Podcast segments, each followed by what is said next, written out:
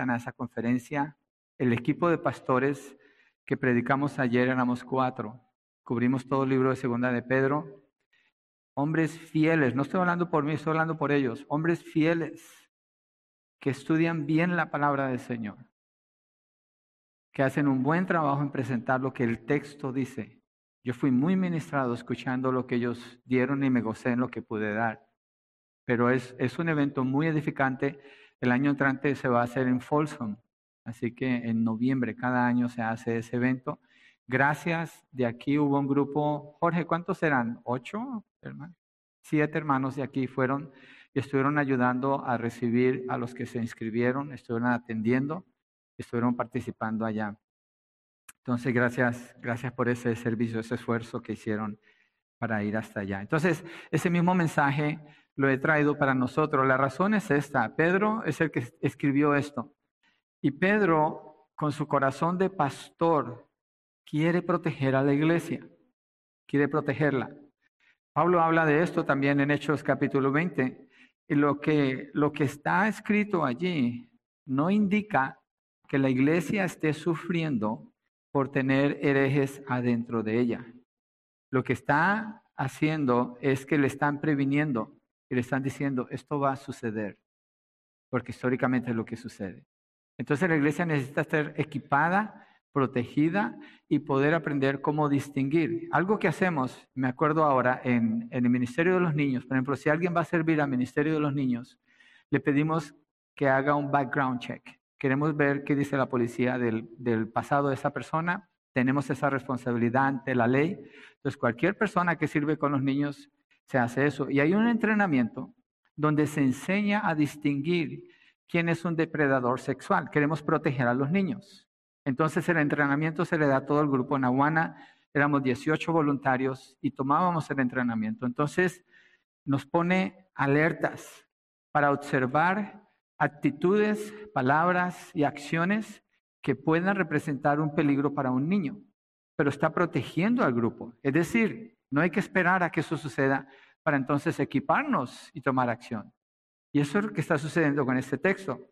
Pedro, antes de morir, porque escribió esta carta antes de morir, le escribe a los hermanos y la herencia que le quiere dejar a las iglesias es esta.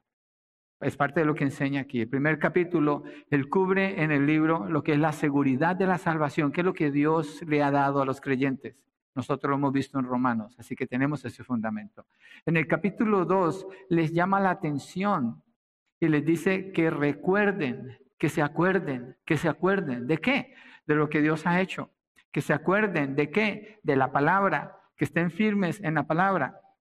Al final del capítulo 2, él dice, él habla de la palabra, dice en el verso 19, perdón, del capítulo 1, en el verso 19, dice en segunda de Pedro, y así tenemos la palabra profética más segura, a la cual ustedes hacen bien en prestar atención como una lámpara que brilla en el lugar, en el lugar oscuro hasta que el día despunte y el lucero de la mañana aparezca en sus corazones. Pero ante todo sepan esto, que ninguna profecía de la escritura es asunto de interpretación personal. Lo voy a repetir, ninguna, ninguna Profecía de la escritura es asunto de interpretación personal. ¿Por qué? Porque es la palabra de Dios. Pues ninguna profecía fue dada jamás por un acto de voluntad humana, sino que hombres inspirados por el Espíritu Santo hablaron de parte de Dios. ¿Qué significa lo que Pablo, Pedro está diciendo? Está diciendo, yo fui testigo de Cristo Jesús. Él está hablando allí que él vio la gloria del Señor, lo dice en los versos anteriores. Pero tenemos la palabra profética más segura. ¿Por qué dice así? Es que no es mi experiencia de haber visto a Jesús, es la palabra. no es mi experiencia de haber visto la glorificación del Señor Jesucristo, sino que es la palabra la que es segura.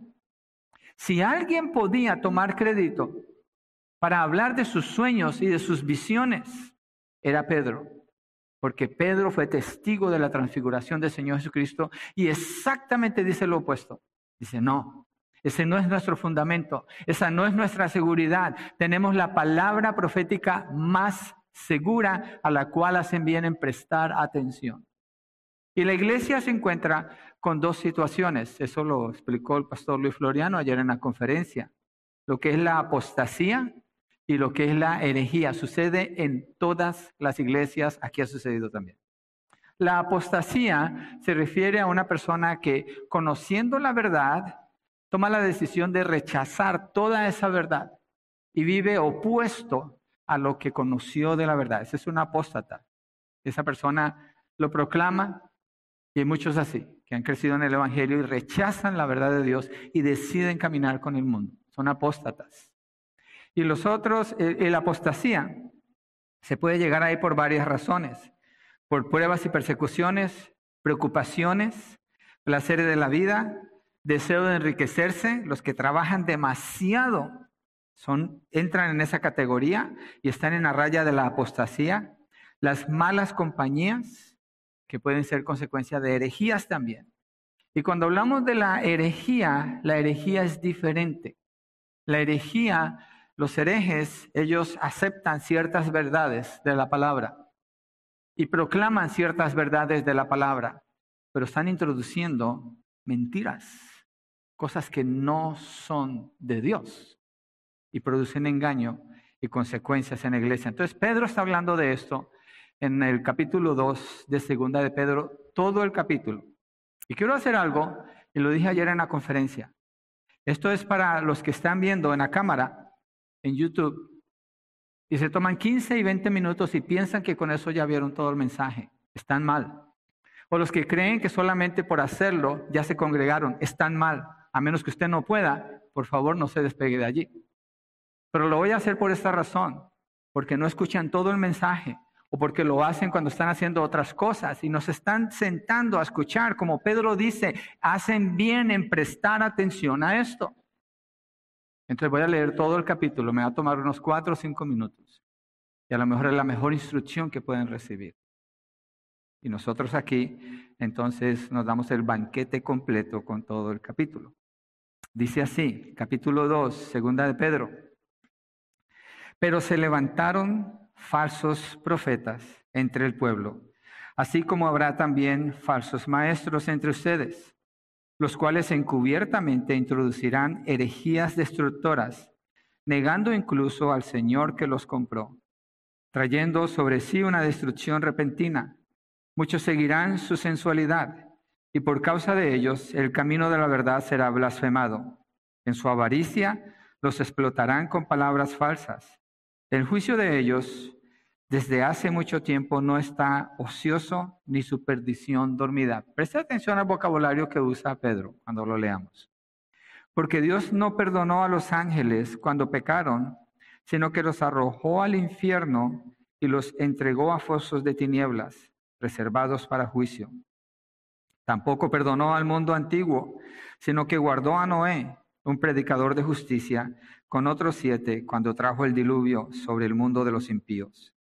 También condenó a la destrucción las ciudades de Sodoma y Gomorra, reduciéndolas a cenizas, poniéndolas de ejemplo para los que habrían de vivir impíamente después. Además, rescató al justo Lot, abrumado por la conducta sensual de hombres libertinos, porque este justo, por lo que veía y oía mientras vivía entre ellos, diariamente sentía su alma justa, atormentada por las iniquidades de ellos. Está hablando el pecado de la homosexualidad. El Señor, pues, sabe rescatar de tentación a los piadosos y reservar a los injustos bajo castigo para el día del juicio, especialmente a los que andan tras la carne en sus deseos corrompidos y desprecian la autoridad. Atrevidos y obstinados, no tiemblan cuando blasfeman de las majestades angélicas cuando los ángeles, que son mayores en fuerza y en potencia, no pronuncian juicio injurioso contra ellos delante del Señor. Pero estos, como animales irracionales, nacidos como criaturas de instinto para ser capturados y destruidos, blasfemando de lo que ignoran, serán también destruidos con la destrucción de esas criaturas. Sufriendo el mal como pago de su iniquidad, cuentan por deleite andar en placeres disolutos durante el día, son manchas e inmundicias, deleitándose en sus engaños mientras banquetean con ustedes. Tienen los ojos llenos de adulterio y nunca cesan de pecar. Seducen a las almas inestables. Tienen un corazón ejercitado en la avaricia. Son hijos de maldición. Abandonando el camino recto, se han extraviado, siguiendo el camino de Balaam, el hijo de Beor, quien amó el pago de la iniquidad, pero fue reprendido por su transgresión, pues una muda bestia de carga, hablando con voz humana, reprimió la locura del profeta. Estos son manantiales sin agua, bruma impulsada por una tormenta, para quienes está reservada la oscuridad de las tinieblas.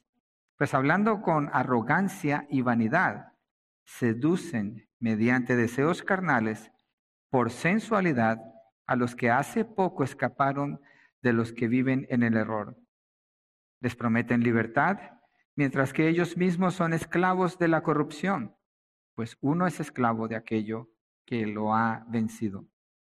Porque si después de haber escapado de las contaminaciones del mundo por el conocimiento de nuestro Señor y Salvador Jesucristo, de nuevo son enredados en ellas y vencidos, su condición postrera viene a ser peor que la primera. Pues hubiera sido mejor para ellos no haber conocido el camino de la justicia, que habiéndolo conocido, apartarse del santo mandamiento que les fue dado. Les ha sucedido a ellos según el proverbio verdadero el perro vuelve a su propio vómito y la puerca lavada vuelve a revolcarse en el cielo. Señor, estas son palabras inspiradas por tu Santo Espíritu. Son palabras santas, poderosas, llenas de autoridad, específicas y precisas para instruir a tu iglesia. Oramos, Señor, que nos permitas tomar esta instrucción tomar a corazón lo que encontramos aquí y saber qué hacer con esto para honrarte. Te lo pedimos, Dios mío, en el nombre de tu Hijo Jesucristo y te damos gracias. Amén y amén. No podemos ignorar esta realidad. La palabra habla de esto en muchos textos de la Biblia. Una ilustración que estaba usando ayer en la conferencia es esta. Un paciente llega y llega a, a ser sometido a una cirugía. El cirujano abre al paciente y mira donde tiene que hacer la reparación o lo que ellos hacen así. Y resulta que ve que hay un tumor cancerígeno, canceroso. Y este cirujano ve el cáncer y nomás lo mueve, lo acomoda y sigue haciendo la cirugía donde tenía que hacerla, vuelve a poner el cáncer allí y cierra al paciente y termina la operación. De hacer eso, ese cirujano le está dando una condena de muerte a ese paciente y estaría haciendo un acto criminal. Él sería un criminal al hacer eso.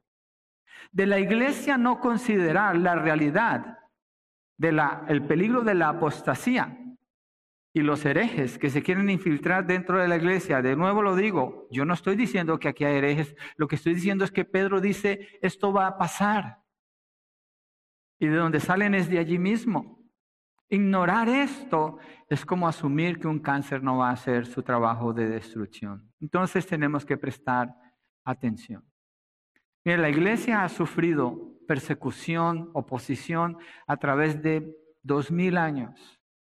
Pero todo eso lo ha sobrevivido, toda circunstancia, ninguna ha podido derrotar a la iglesia del Señor. Lo más peligroso que enfrenta la iglesia es lo que sale de adentro mismo. El Señor Jesucristo dijo en Mateo 16, 18, yo también te digo que tú eres Pedro y sobre esta roca edificaré mi iglesia, las puertas del Hades no prevalecerán contra ella. ¿Qué está diciendo Jesús? Que él va a edificar su iglesia en base a qué? A esta roca. ¿Cuál roca? La declaración que Pedro hizo. ¿Cuál declaración? Tú eres el Cristo, el Hijo del Dios viviente. En base a esta declaración, esta roca, yo edificaré mi iglesia. ¿De qué se tratan las herejías? De atacar esa roca de atacar esa declaración, hacer cambios. Ahora Pedro, quien escuchó estas palabras del Señor, es el que está instruyendo a la iglesia para que aprendan cómo distinguir a los falsos maestros, a los que operan desde adentro de la iglesia y proteger a la iglesia de este cáncer. Ese es el corazón de un pastor. Un pastor, si ve que un lobo se acerca a las ovejas, no trata de ser amable con el lobo, No trata de decirle, oh, bueno, está bien, es, tú piensas así, yo pienso así, y se va y deja al lobo con las ovejas. ¿Cuántas ovejas va a encontrar después? Cuando David habla de su cuidado de las ovejas, dice, yo maté al oso, yo maté al, al lobo que vino contra las ovejas, refiriéndose al poder de Dios que le dio de manera sobrenatural para vencer y proteger a su rebaño. Entonces lo que vamos a hacer es mirar este capítulo en cuatro partes. Y ténganme paciencia hoy, porque no es un capítulo corto. La primera parte es su mensaje y obra destructora. La segunda va a ser su condenación segura. La tercera, su carácter reprobado. Y la cuarta, su, esclavitud inescapable. Entonces, no hay nada bueno para estas personas, pero la palabra nos da el mensaje. Versos 1 al 3, su mensaje y obra destructora. Dice, pero se levantarán falsos profetas entre el pueblo, así como habrá también falsos maestros entre ustedes, los cuales encubiertamente introducirán herejías destructoras, negando incluso al Señor que los compró, trayendo sobre sí una destrucción repentina. Entonces, después de establecer la verdad, Pedro se mueve a esta parte y dice, pero se levantarán falsos profetas entre el pueblo. ¿De quiénes está hablando y de qué época está hablando? Pedro está hablando de Israel, de los tiempos de Israel en el Antiguo Testamento. Mire, si usted busca, va a encontrar esto denunciado en Deuteronomio, en Primera de Reyes, en Nehemías, en Isaías, en Jeremías, en Lamentaciones, en Ezequiel, en Oseas, en Miqueas, en Zacarías problema que tenía Israel con el cáncer de los falsos profetas, que profetizaban paz y paz cuando no había paz, que le profetizaban a Israel que siguieran adelante como si nada hubiera sucedido cuando venía Babilonia contra ellos. Y Jeremías, el profeta de Dios, les decía, no, déjense llevar. Este es el propósito de Dios y aún Él murió a manos de ellos. Entonces, Pedro continúa después de decir que se levantaron falsos profetas entre el pueblo y dice, así como habrá también falsos maestros entre ustedes. Es decir, es una garantía, iglesia, que se levanten falsos maestros. Es una garantía lo que le está diciendo. ¿Sí? ¿Y de dónde vienen? Ayúdenme, ¿de dónde vienen los falsos maestros? ¿Vienen de allá de la calle? ¿De dónde? De adentro de la iglesia. De adentro de la iglesia. Dios quiere que no nos toque verlos aquí, ya lo hemos visto antes. Hemos tenido que tratar con una persona que levantó una herejía aquí en esta iglesia y tuvimos que tratar con esa situación unos años atrás. Entonces vienen entre ustedes. Mira lo que dice Pablo en Hechos 20, 29 al 30.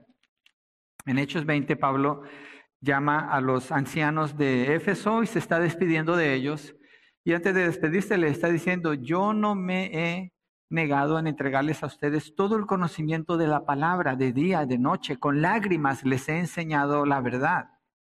Y después dice en el verso 29, sé que después de mi partida, Pablo se está despidiendo de ellos, ¿quiénes vendrán? Lobos feroces. ¿De dónde? Entre ustedes. ¿Y qué van a hacer? Que no perdonarán al rebaño. Un lobo cuando se acerca al rebaño no es para preguntarle cómo están. Se acerca para destruir al rebaño. Verso 30, también de entre ustedes mismos, dos veces está diciendo lo mismo. Se levantarán algunos hablando cosas perversas para arrastrar a los discípulos tras ellos. Esa es una realidad.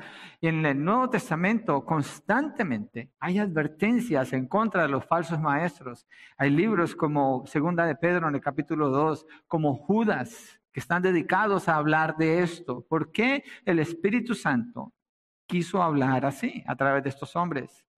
Porque es una realidad, es un peligro que encuentra la iglesia del Señor. ¿Dónde comenzó esta lucha, esta pelea? Es una guerra por la verdad. En Génesis cuando Satanás le habla a Eva y le dice, ¿con qué Dios dijo? Está, está, cuestionando lo que Dios dijo. Y dice algo que Dios dijo con una pequeña torcedurita. Un pequeño cambio le puso allí. Me sorprende cómo en octubre, antes del 31 de octubre, tantas iglesias se ocupan tanto en hablar contra Halloween. Yo no estoy promoviendo Halloween, no me malentiendan, pero se ocupan de hablar de Halloween, lo diabólico que es Halloween, lo satánico que es Halloween.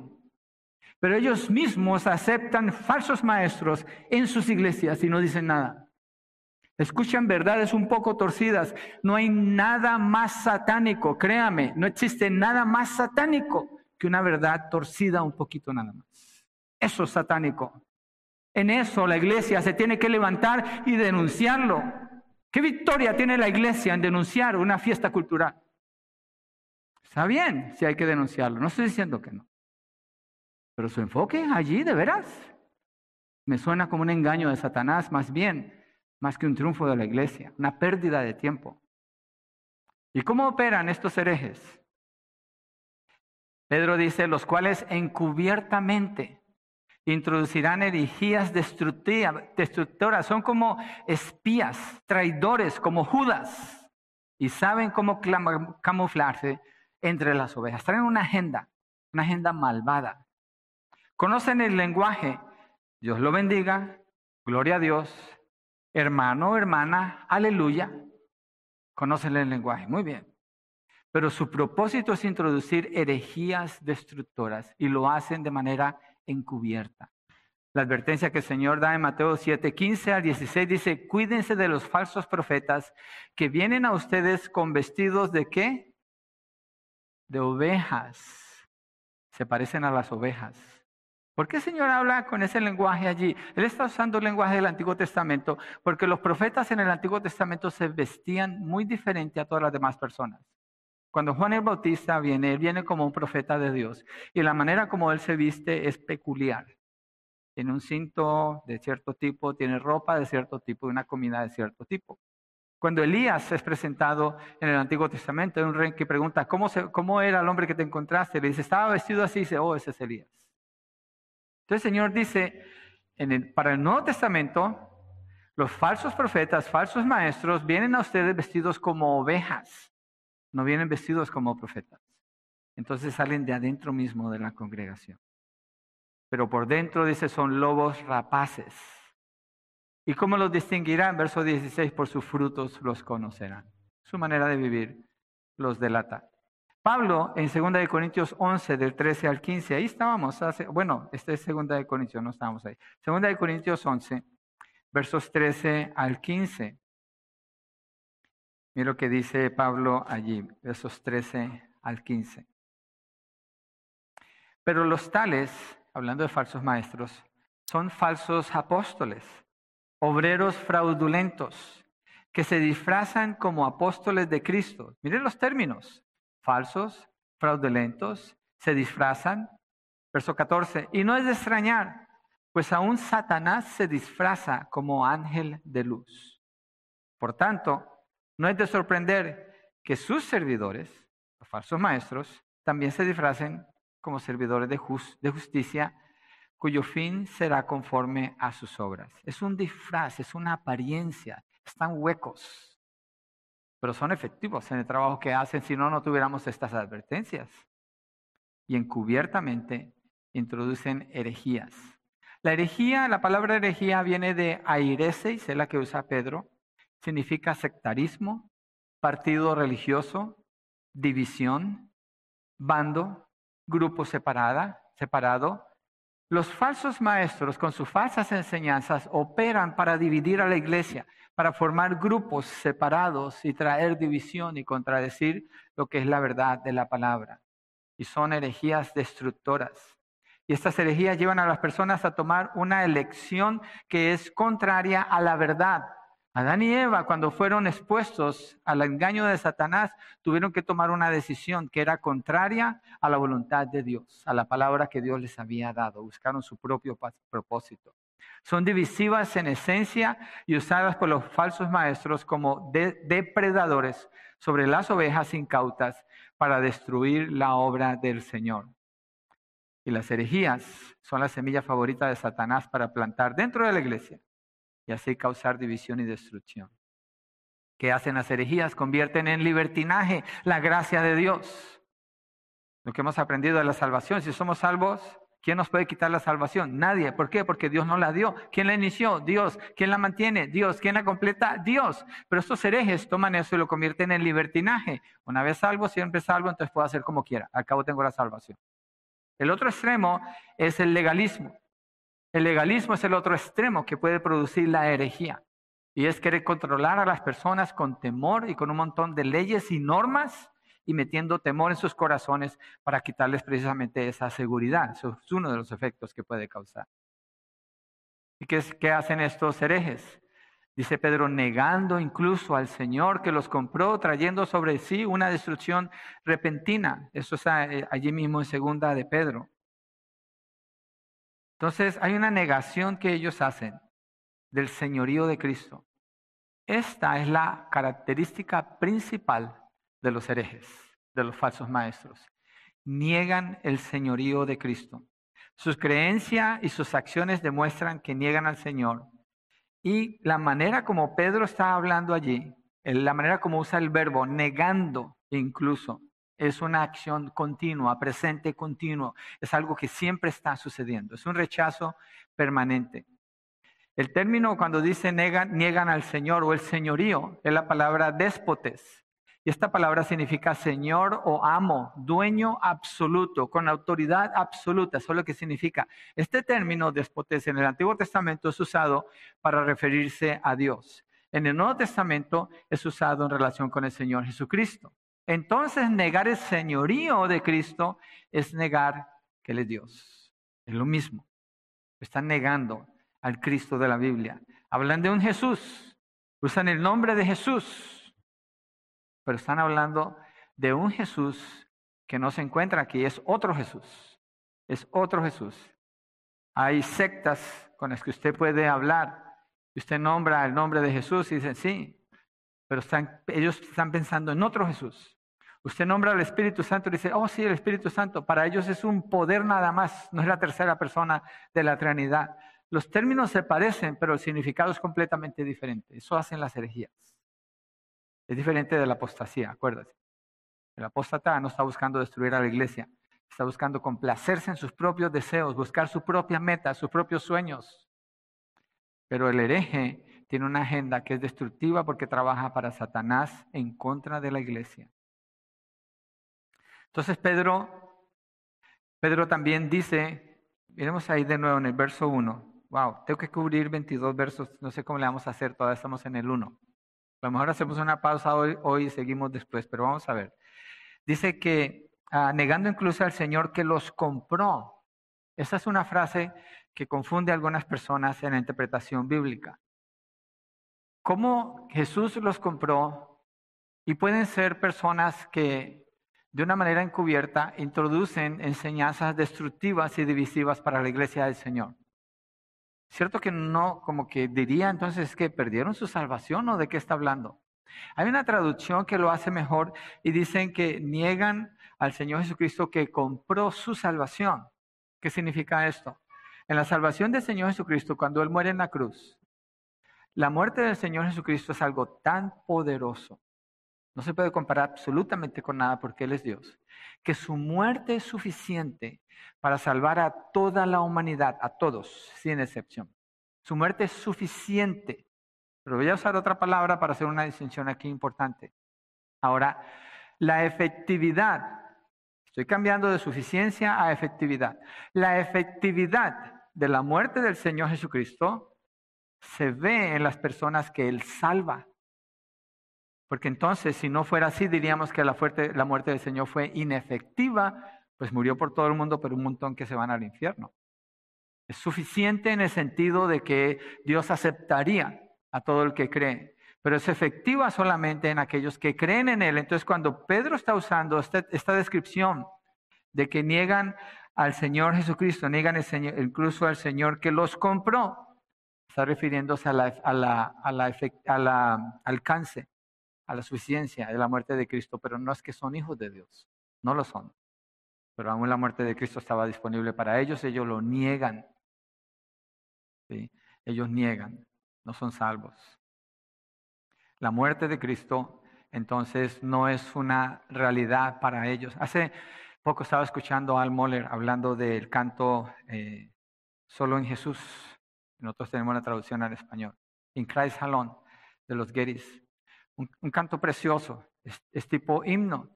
Es uno de los himnos modernos más famosos que hay en la iglesia, que cobró mucha popularidad bien rápido. Y la iglesia presbiteriana quería publicar ese canto en sus himnos. Y les propusieron a ellos, y eso sería un contrato grandísimo, que lo hicieran, nomás con que cambiaran una sola palabra. Que cambiaran la palabra juicio por la palabra amor. En lugar del juicio de Dios, el amor de Dios. El, canto cubre un espectro teológico muy completo. Pero al hacer ese cambio, se puede introducir una herejía. Y usted dirá, pero es que la herejía es como algo horrible. No, la herejía, acuérdese, Satanás escribe, se, se, disfraza como ángel de luz y los que trabajan para él lo hacen también. Jesucristo dice que se visten como ovejas, se parecen como ovejas, se ve como algo inocente, como algo pequeño. ¿Qué es lo más satánico? Una pequeña torcedura a la verdad. Es lo más satánico que existe porque es lo más dañino lo que más fuerza tiene porque se parece a lo verdadero. Es como si usted fuera expuesto a un veneno y, el, símbolo, el, el letrero dice veneno, pues usted no se lo toma, lo tira. Pero si viene en una botella de soda, su soda preferida, preferida, tal vez un jarrito, y nomás tiene un poquito de cambio, y usted se lo toma y se está tomando un veneno, ¿no? Es más peligroso que el que está label cuando dice veneno. Así son las herejías, iglesia. Por eso hago la comparación cuando dije lo de Halloween. Es, Halloween tiene el letrero veneno, está grandote. Y la iglesia perdiendo el tiempo con eso. Cuando herejía no se le ve el letrero. Parece que fuera escritura. Parece que fuera verdad. Ese cambio, esa palabra nada más. O uno de los cantos, hay uno de los cantos escrito por Marcos Witt, o cantado por él, yo no sé si él lo escribió, es, un texto de la Biblia, el Padre Nuestro, lo canta al revés. La mayoría de la iglesia no sabe que ese canto está al revés. Eso es más satánico que lo que tiene el letrero que dice veneno. Y la iglesia tiene que estar preparada contra cualquier ataque a la verdad. Es una lucha por la verdad. Verso 2. Bueno, perdón, antes de movernos al 2, mire lo que dice, trayendo sobre sí una destrucción repentina. Y, y, Pedro empieza a hablar de la destrucción, la condenación, el juicio que viene sobre ellos. Desde que comienza, mantiene ese tema bien candente allí. Eso lo vamos a ver casi hacia el final, si llegamos ahí. Verso de muchos seguirán su sensualidad y por causa de ellos el camino de la verdad será blasfemado. Sensualidad, concupiscencia. Concupiscencia son deseos de maldad our own evil desires, deseos de maldad. Cuando una persona se complace a sí mismo, cuando una persona busca sus propios deseos, hace lo que le gusta y trabaja por eso y va detrás de eso, eso es sensualidad. ¿sí? Concupiscencia, liviandad, erotismo, lujuria, obscenidad, solamente se pone peor y peor y peor cuando uno lee la lista. Es decir, lo que es opuesto a la castidad o ser piadoso. Esta palabra en algunos lenguajes equivale a vivir como perros. Ustedes saben, siendo hispanos, qué es, qué significa cuando dice viven como perros. Entonces, y dice Pedro que no pocos, sino muchos. Muchos seguirán su sensualidad.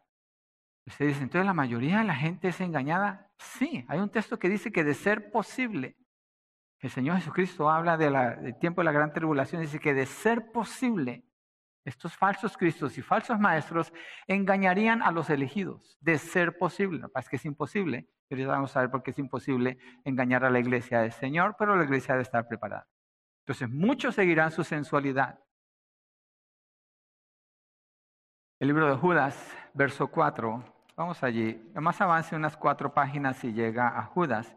Es un solo capítulo, por eso no dije ningún capítulo. Judas verso 4. Judas es un libro paralelo con 2 de Pedro 2. Y dice, pues algunos hombres se han infiltrado encubiertamente, y se infiltran, son falsos, encubiertamente engañan, los cuales desde mucho antes estaban marcados para esta condenación, impíos que convierten la gracia de nuestro Dios en libertinaje y niegan a nuestro único, soberano y Señor Jesucristo.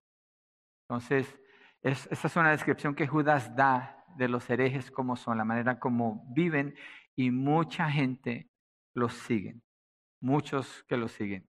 Y sus vidas apuntan en dirección contraria a la verdad del Señor y son objeto de burla entre los mundanos. Estos herejes provocan que el nombre del Señor sea blasfemado. Y se hace más difícil predicar el Evangelio, se hace más difícil testificar por causa de estas personas que dicen que creen en Cristo, pero viven como el diablo y su vida lo demuestra, porque niegan el señorío de Cristo, es decir, no viven en obediencia a la palabra del Señor. Por eso insistimos mucho en esta iglesia, que es una contradicción, es una contradicción un cristiano que dice que es cristiano y no lee la Biblia. Es una contradicción porque ¿de dónde va a sacar la guía para obedecer a Dios? ¿De dónde va a saber la verdad? ¿Cómo va a saber dónde caminar? ¿Cuál es el siguiente paso si ni siquiera lee las escrituras? Es una contradicción. Tercero, tercer verso dice, en su avaricia los explotarán con palabras falsas. Otra característica de los falsos maestros es la avaricia, el amor por el dinero. Eh, Pablo dice en 1 Timoteo 6:10 que la raíz de todos los males es el amor al dinero. No dice que el dinero, el amor al dinero. Las personas que eh, buscan y buscan el dinero, trabajan y trabajan y trabajan y trabajan, o en este caso, los herejes, que consiguen el dinero como explotando a su audiencia con palabras falsas, es decir, con mentiras. Así los explotan. ¿Y qué explotan de la audiencia que los siguen a ellos? Simplemente estimulan su avaricia. Es todo lo que hacen. ¿Cómo lo hacen? Prosperity Gospel. En la radio, yo escuchaba la otra vez, esta persona decía, dedica a tu familia manda 600 dólares y con eso tú dedicas a tu familia a Dios. Con eso tú tienes la garantía de que Dios los va a proteger. Si no mandan los, los 600 dólares, después no estés quejándote que te salieron criminales, homosexuales o cosas así. Eso es, el que está hablando así es un avaro. Yo uso el término rateros, pero Pedro dice avaros, quedémonos con el término de avaricia. Y explotan a su audiencia con palabras falsas, pidiéndoles que manden dinero y garantizándoles que van a tener el doble o el triple de eso. Hay un hombre que hace muchos años vino a predicar cuando la iglesia estaba pequeñita, nosotros estábamos empezando, y era uno de estos, yo no sabía. Un amigo me lo recomendó, por la recomendación de mi amigo lo trajimos, y cuando predicó esto es lo que hizo, trató de explotar a la congregación no le dieron casi nada. Yo dije, qué bueno que la iglesia no corre con esta inmundicia. Y después me di cuenta que este hombre tenía relaciones sexuales con la esposa de uno de sus líderes, de su equipo de líderes. Por ocho años vivió así. Y después la iglesia, cuando esto salió a la luz, estaban tratando de restaurarlo, no sabían qué hacer con él. Digo, yo, ¿qué? ¿No han leído segunda de Pedro capítulo 2? ¿No han leído que Pedro los llama perros? La iglesia no puede jugar con esto. Por alguna razón el Espíritu Santo nos deja esta advertencia y esta preparación para saber qué hacer si ese fuera el caso. Y no andamos como cazando brujas a ver dónde están. No se trata de eso. Y tampoco procuramos usar información como esta para atacar a un hermano que no nos caiga bien. Dios nos guarde de hacer eso. Estamos hablando de un peligro real para la iglesia del Señor. Entonces se caracterizan por la avaricia, el amor al dinero. Y Pedro dice en su avaricia, es decir, algo que les pertenece, los caracteriza a ellos. Efesios 5 dice que, eh, eh, que los avaros son idólatras, los que aman el dinero son idólatras. En 1 Corintios 6:10, Pablo dice que los avaros no entrarán en el reino de los cielos. En Efesios 5.3 dice que la inmoralidad y toda impureza o avaricia ni siquiera se mencione entre ustedes como corresponde a los santos. Conversaciones de dinero y de dinero y de dinero que ni siquiera se mencione entre ustedes como corresponde a los santos. Cuanto más estos hombres que son avaros por naturaleza y explotan para sacar su propio beneficio, usando palabras falsas, explotan a, su audiencia, como buenos hijos del diablo, quien es el padre de la mentira. Es su modo de operar y así son agentes del diablo, falsos maestros. Hacen todo tipo de promesa y estimulan la avaricia de su audiencia. ¿Por qué? Porque los muchos que los siguen son tan pecaminosos como ellos. ¿Por qué? Ahorita vamos a ver la explicación que Pedro da y es seria. La persona que da esperando que Dios le va a multiplicar eso y lo está dando con esa intención es un avaro. Y el que le está sacando el dinero lo que está haciendo es estimulando ese deseo pecaminoso que tiene en su corazón. No sé si ha escuchado personas que dicen, cuando yo me gane la lotería, entonces le voy a dar a la iglesia esto y esto y esto. Le digo, ¿yo qué estás dando ahora? No, pues estoy esperando ganarme la lotería. Es un avaro. Es un avaro que ama el dinero y sueña con él. Y eso es lo que busca. Los, y los falsos maestros, los herejes, esas son sus víctimas preferidas, aunque ellos son culpables delante del Señor. Primera Tesalonicenses 2.5 dice el apóstol Pablo, nunca fuimos a ustedes con palabras lisonjeras ni con pretexto para sacar provecho. Palabras lisonjeras son palabras para estimular a las personas de tal manera emocional que produzca que ellos den algo. Eso es peligroso.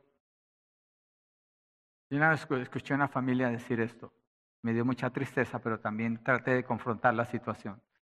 Pues nosotros sabemos que allí se roban el dinero, pero lo estamos dando como para el Señor. Dije, ¿de veras? ¿De quién es ese dinero? ¿Es de ustedes o es del Señor? Que yo sepa, todo es del Señor.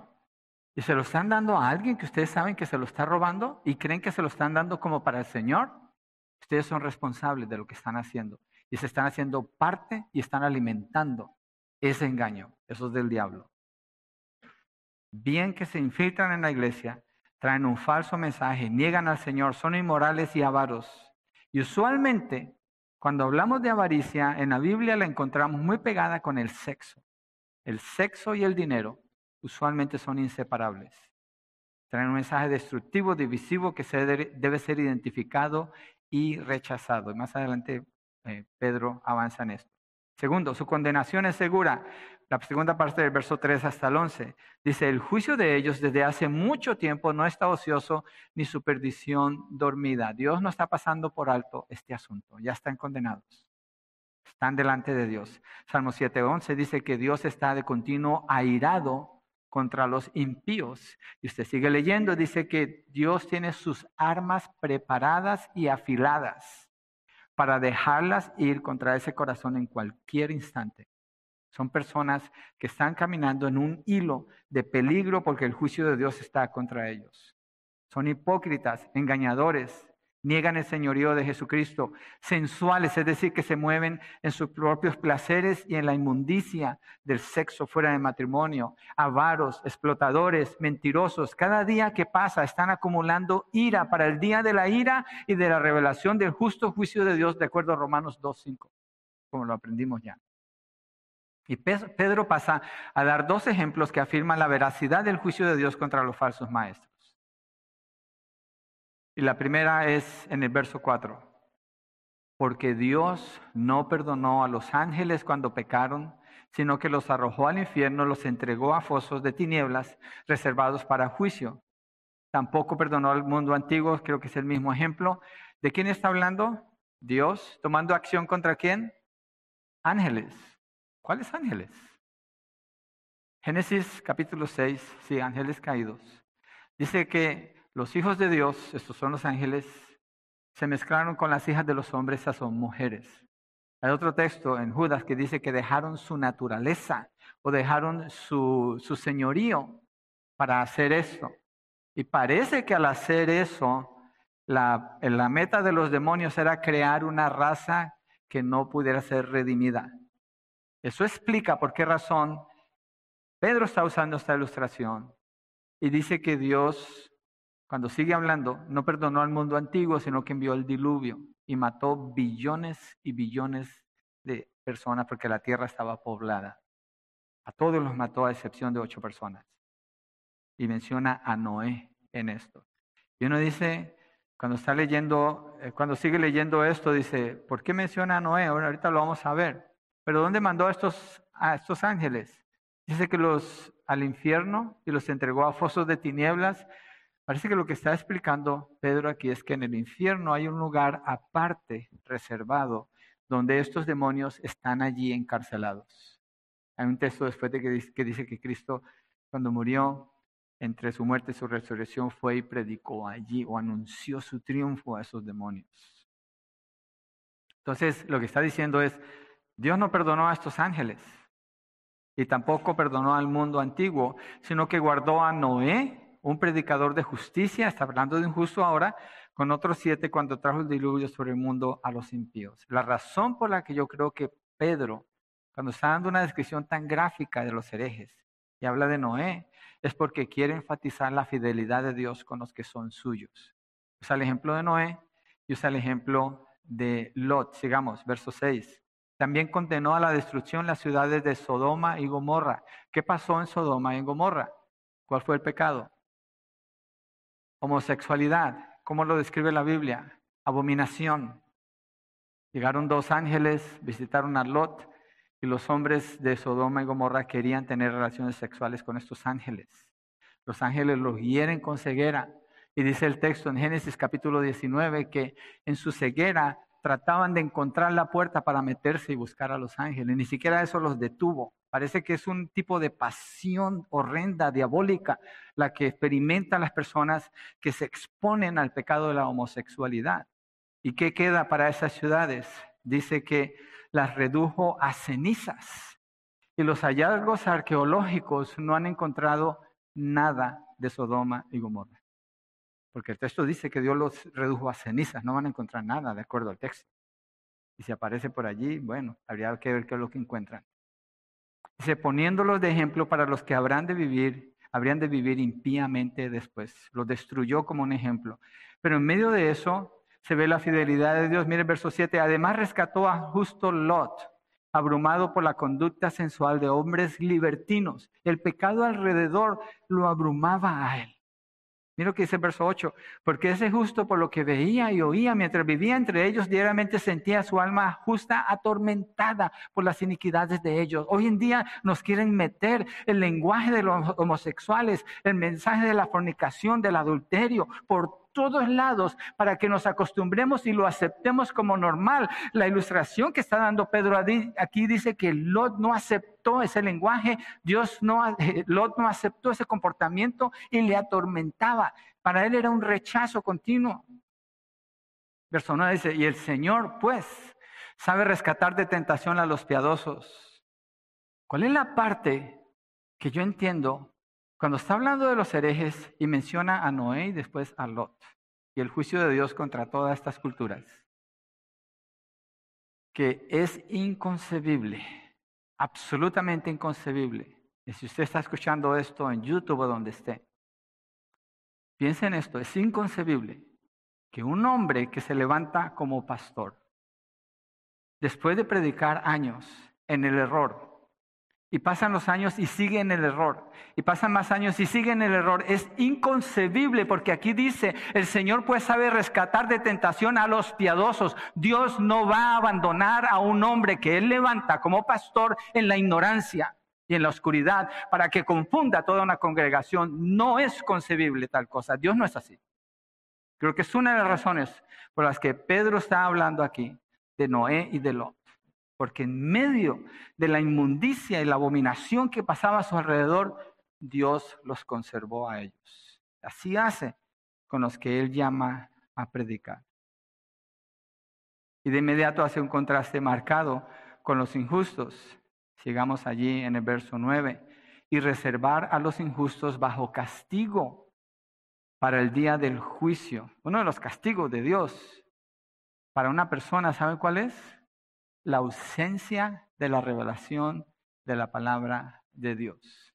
La ausencia de la revelación de la palabra de Dios. Esos son los castigos de Dios. Personas que pueden leer lo que sea, no entienden. Es un castigo, es un juicio de Dios. Y estas personas quedan de manera permanente bajo castigo, esperando el mismo día que menciona para los demonios, como dice en Judas verso 6. Judas verso 6 dice, y a los ángeles que no conservaron su señoría original, sino que abandonaron su morada legítima, los ha guardado en prisiones eternas bajo tinieblas para el juicio del gran día. Dice que para estos falsos maestros les espera el mismo juicio que para estos demonios. Es cuando habla en Apocalipsis 20 del lago de fuego. Verso 10, sigamos en segunda de Pedro, especialmente a los que andan tras la carne y sus deseos corrompidos. Mire la descripción que él da y el verbo que usa. Dice que andan detrás de la carne, andan tras la carne. Una persona, un creyente puede ser tentado en la carne, claro que sí, puede pecar. Pero es que esta descripción es diferente. No está hablando de que la persona es tentada. Dice que andan tras la carne y sus deseos corrompidos. Es decir, buscan complacerse. Su vida se caracteriza por esto, esencialmente por el pecado. Y no están en el mundo, están en la iglesia. A eso se dedican, no tienen restricción. ¿Por qué no pueden tener restricción cuando dice que andan detrás de la carne? ¿Saben por qué? Porque no tienen ningún fundamento doctrinal, son ignorantes de la palabra, aunque usan textos y se hacen ver como si supieran algo de la Biblia en la manera como gritan y según eso hay gente que dice, ¡ay, qué autoridad con ese mensaje! Digo, ¿y qué aprendiste?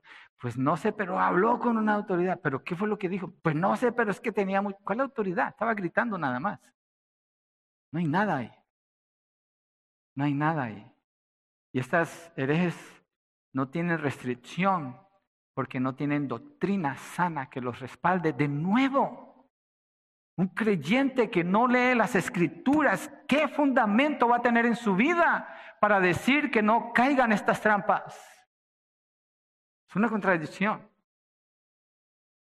Y las mentes de esos hombres son corrompidas con sus propias enseñanzas falsas y manipulativas. Por tanto, sus acciones son de continuo ir tras la carne.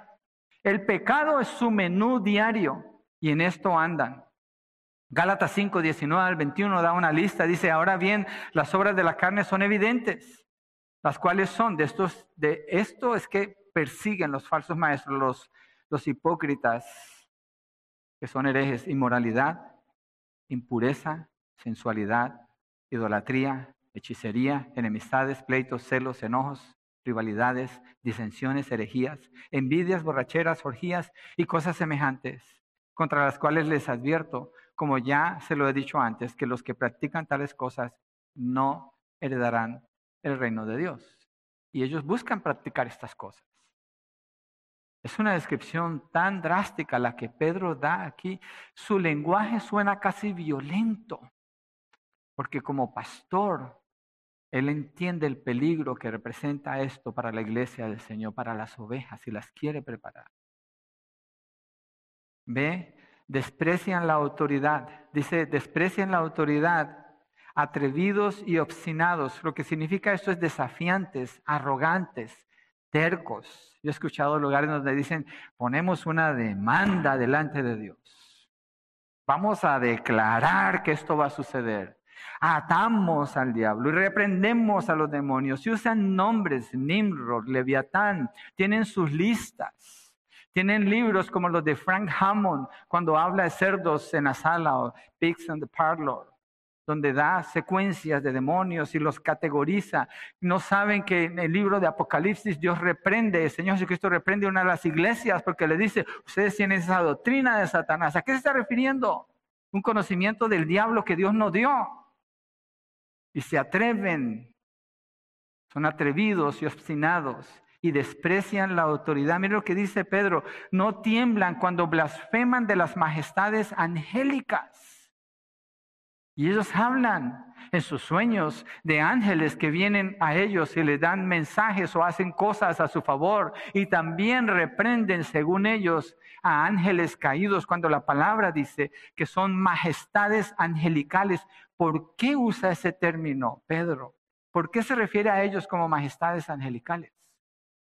Cuando Dios hizo la creación, hizo la tierra, hizo los cielos y la tierra, Todo lo que hizo en la tierra es terrenal, pero los ángeles son celestiales. Fueron creados en un ambiente, en una, en una dimensión diferente al ser humano. Un ángel es presentado en, en, Apocalipsis capítulo 19 con tal poder suficiente como para encadenar a Satanás. Un solo ángel. ¿Quién es esa gente cuando en su servicio dice atamos a Satanás? Ellos de veras. Ni se pueden amarrar los zapatos seguramente. Hay, mucha arrogancia en ese lenguaje cuando Dios en ningún lado autoriza a la iglesia del Señor para hacer tal cosa. Estos ángeles, eh, 1 Corintios 15, 40, dice que tienen una gloria diferente. Pablo habla de, la gloria de las estrellas, de la gloria de, los elementos y los, de los animales y las personas, pero los ángeles tienen una gloria diferente. El ser humano que sabe de los ángeles. Mire, usted haga un search en la internet un Google, Google it, que es un verbo, que se inventó hace unos años. Y va a encontrar millones de respuestas cuando busca ángeles. No lo busque, no se confunda, no pierda su tiempo. Lea la Biblia. Busque la información aquí. Pero hablan de ángeles, esa herejía está súper abundante. Y los que enseñan mal, así enseñan, así confunden a su audiencia. Mira lo que dice el verso 11. Cuando los ángeles que son mayores en fuerza y en potencia. ¿Mayor en fuerza y potencia de quién? De los humanos, no son como nosotros. Ellos, que, que, eh, mire, los ángeles que ven a Dios cara a cara, los ángeles que adoran al Señor todo el tiempo y les sirven. Mira lo que dice de ellos. Los ángeles que son mayores en fuerza y en potencia no pronuncian juicio injurioso contra ellos delante del Señor. Y hay términos que los herejes y los que siguen esa enseñanza usan en relación con Satanás que son tan ofensivos. No saben lo que están haciendo. No saben. Si Dios quita su misericordia un segundo y permite que un demonio los agarre, no saben lo que están haciendo. No saben. Haciendo algo que Dios no autoriza. Son mayores en todo sentido a los humanos. Miren Judas, versos 9 y 10. Judas, versos 9 y 10. Dice, pero cuando el arcángel Miguel luchaba, el arcángel Miguel es una autoridad dentro de los ángeles, luchaba contra el diablo y discutía acerca del cuerpo de Moisés, no se atrevió a proferir juicio de maldición contra él, sino que dijo, el Señor te reprenda. El arcángel Miguel. ¿Quién es una persona para ir arriba del arcángel Miguel? Verso 10, pero estos blasfeman las cosas que no entienden. ¿Quiénes son estos? Los falsos maestros. Y las cosas que como animales irracionales conocen por instinto, por estas cosas son ellos destruidos. No hay ningún tipo de palabra que lo describa bien en ningún sentido. Cada texto va en contra de ellos. Entonces tienen un mensaje y una obra destructiva y segundo, su condenación es segura. Y en medio de eso nos muestra Dios la fidelidad con los que son suyos. Punto 3, el carácter reprobado, versos 12 al 17. Pero estos como animales irracionales, animales irracionales, una pausa aquí para explicar por la sociedad en que vivimos. Los animales hoy en día son considerados casi como personas. Hay abogados de animales, hay psicólogos para los animales, y usted trate un tratamiento para un animal y vea cuánto le cuesta. En la casa tenemos un perrito que se llama Otto y mi esposa le compró pijamas. Mi esposa le pone la pijama a ese perrito y se acuesta a dormir. Pero es un animal irracional. ¿Amamos a Otto? Claro, es un perrito, depende de nosotros. ¿Puede aportar algo? Nada. ¿Tiene algún tipo de pensamiento? No. ¿Tiene algún tipo de razonamiento? No. Es lo que está diciendo Pedro. Esos son los animales. Cuando Dios hizo la creación, dijo que la tierra produjera animales. Cuando creó, están los océanos, dice que del agua salgan los peces y las aves. Pero cuando hizo al ser humano es completamente diferente. Dios no dijo. Dios tomó de la tierra, formó al hombre y respiró aliento de vida y le dio instrucciones. A los animales no les dio nada. ¿Por qué? Los hizo para el hombre. Y describe aquí, son animales irracionales, nacidos como criaturas de instintos, todo lo que pueden hacer para ser capturados y destruidos. ¿Usted le gusta el barbecue? De eso está hablando. Son comida. Y son comida. Y en el mundo natural, ¿cómo funciona el mundo natural? Unos animales se comen a otros. ¿Cierto? Y los peces, unos peces se comen a otros. Un ciclo de alimentos, todo lo que son. Entonces Pedro lo mejor que encuentra para comparar a estos herejes es animales irracionales, nacidos como criaturas de instinto para ser capturados y destruidos. Es decir, son mejor muertos que lo que son y lo que hacen. Ese es el lenguaje que está usando. ¿Y qué hacen ellos? Blasfemando de lo que ignoran, ni siquiera saben ni hablan de Dios. Yo estaba escuchando, una, alguien, un vecino me prestó un video de Jesse Duplantis y ese hombre decía allí que, fue al cielo y que Dios le dijo y, que Cristo le decía, ve, adviérteles. Y yo, Cristo le estaba rogando a él y que eh, le mostró en el cielo sus muebles y su casa y su mansión. Y digo yo, este hombre está en drogas. Este hombre está, está drogado. Pero mostraban el video miles de personas chorreando la baba, términos que usamos en Colombia, escuchando esa inmundicia esas blasfemias, esas ofensas contra Dios, contra el reino de Dios. Animales irracionales, criaturas de instinto, mejores muertos que lo que están haciendo, blasfemando de lo que ignoran, son ignorantes de la verdad. Serán también destruidos con la destrucción de esas criaturas, sufriendo el mal como pago de su iniquidad. Y Pedro dice, el pago de su iniquidad quiere decir que ellos están esperando tener algún pago con lo que hacen pero no saben que el pago es destrucción porque ignoran la verdad de Dios. Cuentan por deleite andar en placeres disolutos y dice Pedro, durante el día. Yo una vez, cuando trabajaba haciendo Uber, fui a San Francisco o a veces trabajaba en San Francisco y trabajaba hasta las noches, hasta las 2 de la mañana para poder hacerlo del día. Y había rides donde había partes de la ciudad donde decía, parece que fuera de día aquí el pecado, la gente saliendo horas tarde de la noche. ¿Y qué hace toda esta gente aquí? Pero mira el lenguaje de Pedro. Dice, cuentan por deleite andar en placeres disolutos cuando durante el día, está hablando del extremo del descaro y la inmundicia de estos herejes que ni siquiera ocultan su pecado. Son manchas. Yo ayer estaba en la casa y mi esposa me dice, no quítate la camisa blanca porque te la puedes manchar. Dice, ah, que me voy a andar manchando. Después me dice, mira, estás manchado. Tienes una mancha. ¿Qué hace usted con una mancha, una camisa blanca con una mancha? Se la quita, no la quiere. ¿Por qué va a andar con una mancha si la ve? Así son los herejes, una mancha, inmundicias, deleitándose en sus engaños mientras banquetean con, y aquí está el peligro, con ustedes, con la iglesia del Señor. Verso 14, tienen los ojos llenos de adulterio, miran a las mujeres con deseo sexual y nunca cesan de pecar. Seducen a las almas inestables, tienen un corazón ejercitado en la avaricia, son hijos de maldición, ejercitados en la avaricia, perfeccionan su manipulación y su engaño. Verso 15, abandonando el camino recto, se han extraviado. Otra parte, ¿entonces eran salvos? No. Es que empezaron bien, pero se desviaron. Un peligro que usted tiene que protegerse, iglesia, este es mi consejo. Para los que escuchan y escuchan y escuchan y escuchan predicaciones y predicaciones y mensajes y se la pasan investigando, tenga mucho cuidado. Dios le ha dado un pastor a usted. Puede ser aquí, yo sé que hay gente que escucha en más o menos 29 países.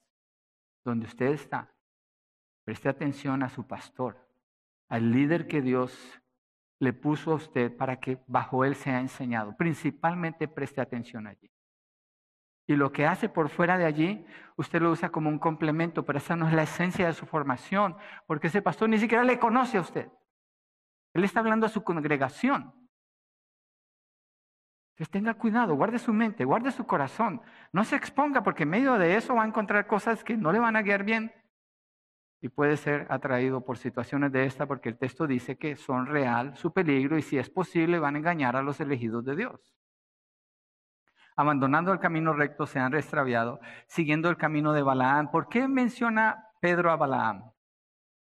La historia de Balaam está en Números capítulo 22, no vamos a ir allí, el tiempo no nos permite, pero número 22 dice que Balac, el rey, viene y quiere contratar a Balaam para que Balaam vaya en una montaña, mire al pueblo de Israel que está acampando y los maldiga para ir a guerra con ellos y vencerlos. ¿Qué dice Balaam? Yo no puedo decir sino lo que Dios me dice. Y uno dice, ¿es, ¿es un hombre de Dios o qué es? Es un profeta que lo hace por dinero. Cuando dice, yo no voy a decir lo que Dios no me diga, él está negándose. ¿Para qué? Para que le paguen más. Eso es lo que él está haciendo, lo hace tres veces. Y este hombre cada vez que llega le ofrece más y le ofrece más y le ofrece más. Lo lleva, Dios no permite que pueda maldecir al pueblo de Israel. Pero ¿qué hace Balaam? Le enseña a este rey que seduzcan a los judíos para que se mezclen con las mujeres de ellos, mujeres idólatras. Y su idolatría los va a, desviar y eventualmente el propósito detrás de esto, porque Balaam es como el prototipo de los falsos profetas, era destruir la herencia de Israel, destruir su raza, mezclándolos con otras personas. Entonces, en el futuro, Jesucristo no podía venir, porque Jesucristo tiene que ser judío para poder ser rey en Israel. Entonces, Balaam es después muerto por los soldados de Israel.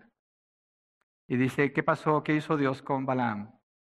Balaam, hijo de Beor, quien amó el pago de la iniquidad, era un avaro típico de los herejes, 16, pero fue reprendido por su transgresión, pues una muda bestia, un animal irracional, una muda bestia, hablando con voz humana, reprendió la locura del profeta. Es tan bajo donde esta gente llega, que el texto, y usted lo estudia, es hasta, da hasta risa leer eso. Un asno lo reprendió al profeta. Todo lo que toma para reprender a uno de esos.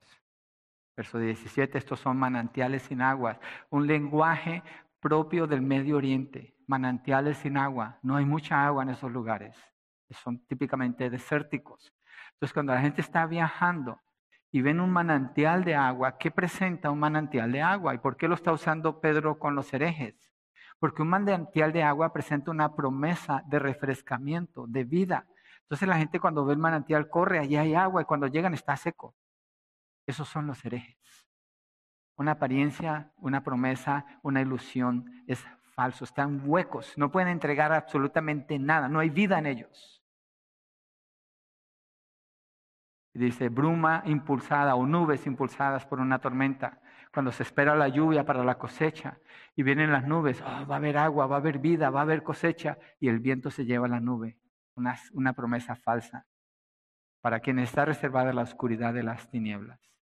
Entonces tienen un mensaje, una obra destructiva, una condenación segura, un carácter reprobado y cuarto, por último, su esclavitud es inescapable. Versos 18 al 22.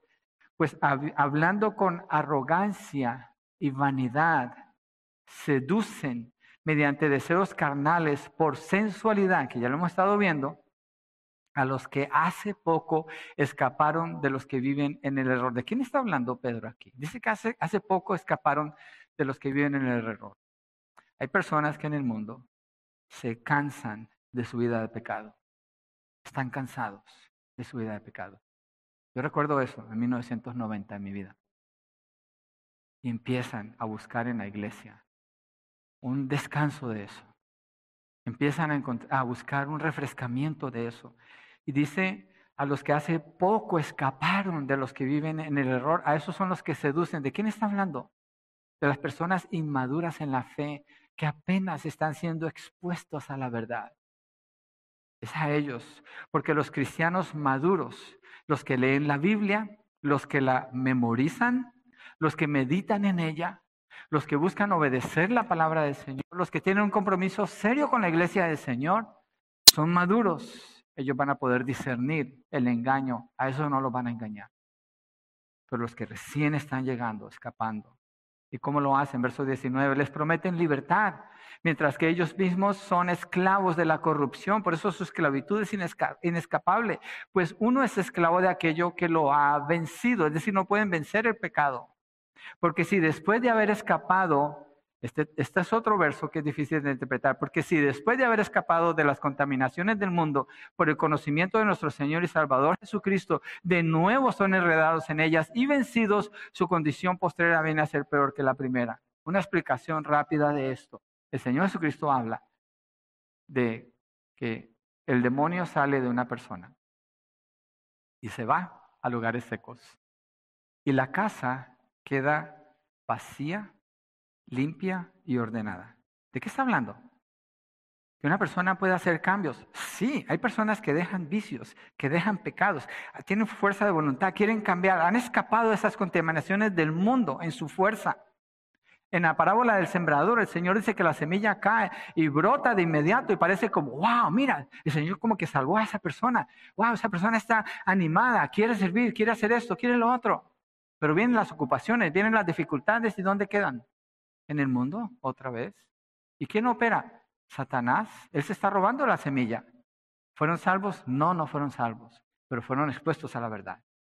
El libro de Hebreos tiene varias advertencias de esto. En Hebreos 6, del 4 al 6. Miremoslo rápidamente porque esta mención ha salido ya tres veces hasta ahora. ¿Cómo estamos de tiempo? Nos quedan como 50 minutos. Cinco. Ok, vamos a tratar de terminar. Gracias, Benji. Hebreos 6, del 4 al 6.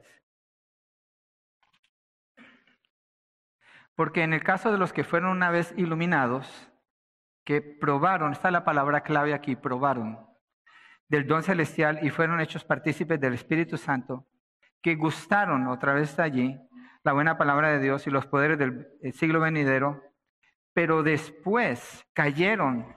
Es imposible renovarlos otra vez para arrepentimiento, puesto que de nuevo crucifican para sí mismos el Hijo de Dios y lo exponen a la ignominia pública. Es decir, ya no hay salvación para estas personas. ¿A qué se refiere?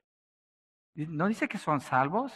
Si usted se fija, probaron. Es decir, digamos que hay un banquete, estamos frente a la mesa, está el banquete, y la persona llega y dice, ah, esto se ve bien, y le llama la atención, está en el lugar apropiado, la comida está servida, pero toma una cuchara pequeñita y lo prueba, y dice, no, no lo quiero, aunque es la mejor comida. Lo probó nada más. Así hay personas en la iglesia, nomás prueban, nomás prueban y se regresan al mundo.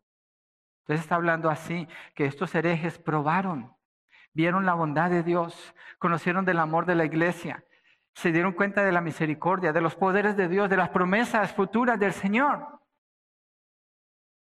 Pero se regresaron de donde venían. Dice, después de haber escapado de las contaminaciones del mundo por el conocimiento de nuestro Señor y Salvador Jesucristo, de nuevo son enredados en ellas y vencidos, su condición postrera viene a ser peor que la primera. El demonio que se ha ido no regresa solo no regresa solo. Dice que se trae a tres o cuatro más y entra a esa casa. ¿Cuál es esa casa? Es esa persona. Puede ser, no estoy diciendo que sea una posesión demoníaca, pero sí una influencia demoníaca sobre esa persona, donde esos que han conocido la verdad son los peores de entre los pecadores, son los más horrendos de todos. Y los que tienen una mala intención es lo que Pedro está describiendo aquí de ellos. Dice que habiendo conocido apartarse del santo mandamiento que les fue dado. Conclusión. Quiero invitarle a ponerse de pie y leemos juntos la conclusión. Cuando se presenta un personaje, usualmente en la conclusión es el sello de oro. Son las palabras más bonitas que se quieren decir de esa persona pero quiero terminar de presentarles a un hereje, a un falso maestro. Verso 22. Les ha sucedido a ellos, según el proverbio verdadero, el perro vuelve a su propio vómito y la puerca lavada vuelve a revolcarse en el cielo. Este es un falso maestro. No hay tregua contra un falso maestro. No hay espacio para una herejía en la iglesia del Señor. Hay solo una manera de confrontarlo y es así como dice allí. Es una guerra espiritual por la verdad de Dios. Y si la verdad de Dios puede ser afectada, la unidad de la iglesia puede ser disuelta. Por tanto, esto no tiene lugar dentro de la iglesia del Señor. Que el Señor nos guarde, nos ayude a tener en cuenta estas palabras inspiradas por su Santo Espíritu. Señor, gracias por tu palabra, por lo que nos enseñas en este texto, por la necesidad de verlo como lo que es. En un mundo donde vivimos, donde nadie quiere decir nada malo y a veces la preocupación principal es que no se vaya a sentir ofendido. No en este caso. Estamos hablando de lobos rapaces que no van a perdonar al rebaño y que solo existe una manera de tratar con estas personas y es esta. Protégenos, Señor. No asumimos que por este conocimiento vamos a ser invencibles o no vamos a ser afectados nunca. No, Señor. Necesitamos de ti, necesitamos de tu Espíritu Santo, necesitamos de tu protección y venimos a ti, Señor, suplicándote. No nos dejes caer en tentación. Líbranos del maligno. Eres tú el que nos protege. Eres tú el que nos guarda y que podamos recordar esa descripción tan vívida de quién es un falso maestro para aprender a identificarlos y estar atentos para que la iglesia no sea dañada, ni tampoco seguir sus inmundicias, Padre. Gracias por la verdad que nos hace libres. Gracias por la fuente de vida que encontramos en tu palabra. Gracias porque tú eres el agua de vida, el pan que descendió del cielo. Tú eres el Cordero que murió por nosotros, Señor, quien nos protege, nos guarda, quien eres fiel con tu iglesia, quien está edificando a tu iglesia, Señor. Gracias por esta seguridad. Gracias por el ejemplo de Noé y de Lot. Situaciones tan extremadamente contradictorias a la verdad. Pero tú los protegiste, Señor. Tú sabes guardar al justo. Gracias, Padre. Te bendecimos, te exaltamos, Señor, y oramos por la salvación de quienes no están en la fe, que les concedas la fe para creer, la convicción de pecado por tu Santo Espíritu, Señor, para que puedan declarar a Jesucristo, confesarlo como el Señor y como el Salvador de sus vidas. Gracias, Padre, en el nombre de Jesucristo. Amén.